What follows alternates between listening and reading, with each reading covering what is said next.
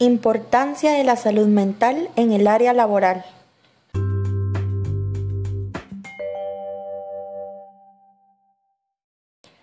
En Guatemala, la desidia y la falta de interés por los temas relacionados con la salud mental no solamente han afectado la vida personal de los guatemaltecos, sino también su vida laboral. Cuando no se considera la salud mental en el ámbito laboral, se ve afectada la productividad y se generan problemas para la empresa y la salud de todos sus integrantes. Trastornos como la ansiedad, depresión, trastorno obsesivo compulsivo, bipolaridad y estrés destacan en los problemas de salud mental en el trabajo. Nuestro país se ha enfrentado a distintas crisis de violencia, inseguridad, desempleo y adicciones, que dañan directamente la psique de los guatemaltecos. Viviendo en una sociedad predispuesta a sufrir por miedos internos y sociales, no son raros los problemas de salud mental. Por lo que el ámbito profesional no podría ser caso aparte.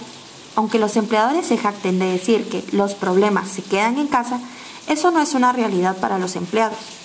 La Organización Mundial de la Salud declara que no hay salud sin salud mental, confirmando que los problemas personales pueden influir en las decisiones que se toman durante jornadas laborales.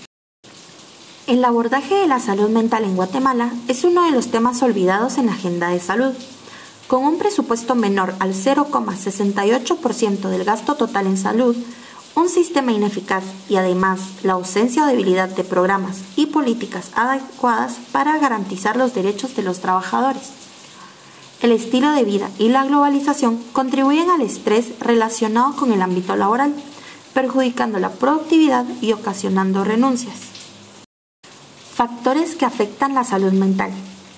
Entre los factores que más afectan la productividad de los trabajadores según la OMS se encuentran acoso psicológico e intimidación en el área laboral, políticas inadecuadas de seguridad y de protección para la salud, poca o nula comunicación interna, bajo nivel de apoyo en los empleados, horarios de trabajo muy rígidos y rutinas de oficina poco saludables, falta de claridad en tareas y objetivos, ausencia de control o poder en área laboral aumento en la carga de trabajo y no delegar.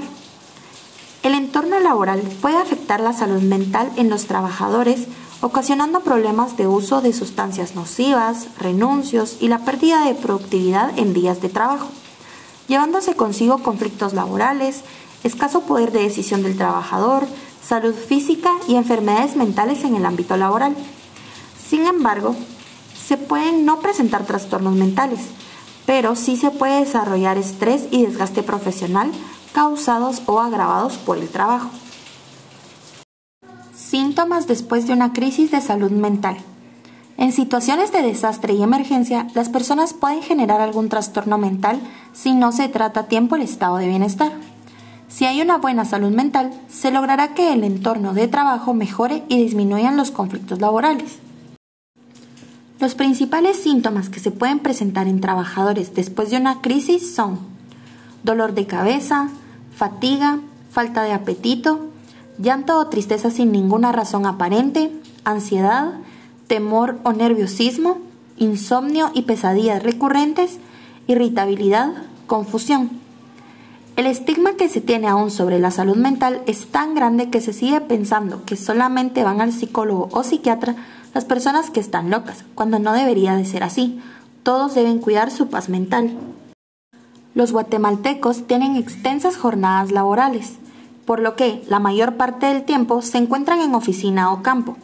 Un gran paso que se está dando sobre esta problemática es la celebración del Día Mundial de la Salud Mental, celebrándose en todos los países cada 10 de octubre. Su principal propósito es concientizar y sensibilizar al gobierno, empresas y a la población en general para que existan estrategias para la detección y atención oportuna sobre trastornos mentales. La Organización Mundial de la Salud solicita a las empresas, sin importar su sector y si son pequeñas, medianas o grandes corporaciones, el objetivo principal es hacer acciones y prácticas orientadas a fomentar el cuidado de salud mental en el lugar de trabajo y diseñar espacios libres de estrés y con mejor ambiente laboral. Cuando se trata del trabajo, muchas empresas están priorizando una cultura y lugar de trabajo inclusivo, ya que la salud mental es un aspecto a menudo ignorado de la inclusión. Las empresas que establecen programas para abordar el bienestar de la fuerza laboral y los problemas de salud mental pueden ayudar a mitigar mucho de los factores psicosociales negativos, que en ningún modo benefician a las personas y los equipos. Hay tres áreas de enfoque de nuestra salud mental que los empleadores y la fuerza laboral deberían priorizar en este momento. Número uno, resiliencia. Poder recuperarse de un evento traumático y adaptarse a la adversidad. La resiliencia puede aplicarse tanto a las organizaciones como a las personas. Y no es un rasgo de personalidad inherente, sino una habilidad que se puede aprender, fortalecer y practicar. Las empresas pueden fomentar la resiliencia a través de la cultura y políticas internas. Para los gerentes, esto significa comprender si un empleado tiene que educar a sus hijos en casa durante algunas horas o si el empleado solo necesita tomar un descanso e ir a caminar o meditar. Número 2. Miedo. Entender que el miedo es una señal evolutiva que capta nuestra atención cuando sentimos peligro.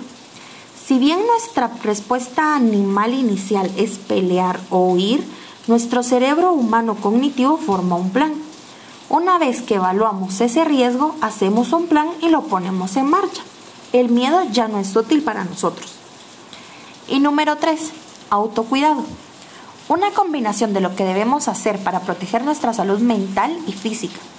Adoptar políticas a nivel del empleador que ofrezcan recursos para el autocuidado aplicaciones mindfulness, acceso a profesionales de la salud mental, cursos en línea, videos de ejercicios, etc., ayudan a los empleados a equilibrar sus vidas personales y profesionales y así mantenerse comprometidos.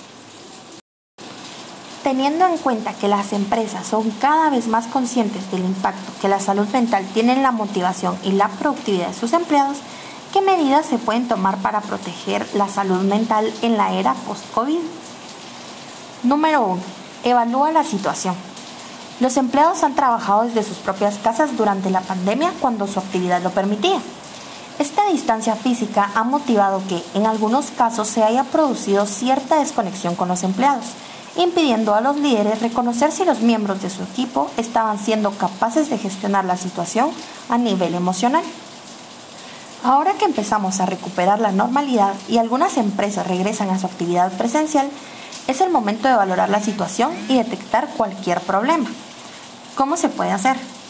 Realizar una encuesta de clima laboral siempre es una buena opción y en estas circunstancias es recomendable incluir una serie de preguntas que permitan identificar aquellos casos de empleados cuya salud mental puede verse comprometida.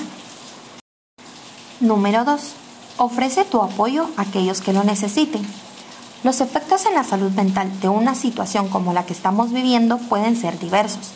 Estrés por un exceso de responsabilidades, miedo al contagio, ansiedad por el futuro o incapacidad de recuperar la vida anterior son algunos de ellos. En primer lugar, es importante identificar cuáles son los aspectos que más preocupan a cada uno e intentar apoyarles en cada caso, ya sea facilitándoles el trabajo a distancia durante más tiempo, gestionando su vuelta de forma gradual o hablando su futuro dentro de la empresa. En caso de, que la organización ofrezca entre sus beneficios un seguro médico a los empleados, averigua si incluye programas de salud mental para aquellos que lo puedan necesitar. Número 3. Fomenta una cultura del cuidado en tu empresa. Contar con buenas prácticas para cuidar la salud de los empleados es esencial y en momentos traumáticos se vuelve crítico. En este sentido, cada vez son más las empresas que fomentan entre sus profesionales una vida sana y equilibrada, poniendo en marcha programas que incluyen meditación, mindfulness, ayuda para dejar hábitos no saludables o incluso psicólogos que se desplazan a las empresas para ofrecer sus servicios a los empleados. Por último, comunícate de forma transparente. Si hay un aspecto que desestabiliza a las personas, esa es la incertidumbre. Por eso, las organizaciones deben encarar la vuelta a la normalidad con un firme propósito, comunicar de forma constante y transparente, conocer la situación real y los posibles escenarios a los que se enfrentarán, facilitará a los empleados la gestión emocional de la situación y les permitirá tomar decisiones fundamentadas. Además de estos cuatro consejos, proteger la salud de los empleados de forma general pasa por crear una cultura empresarial abierta y de confianza que fomente la escucha a los empleados, su reconocimiento y el equilibrio entre su vida personal y profesional.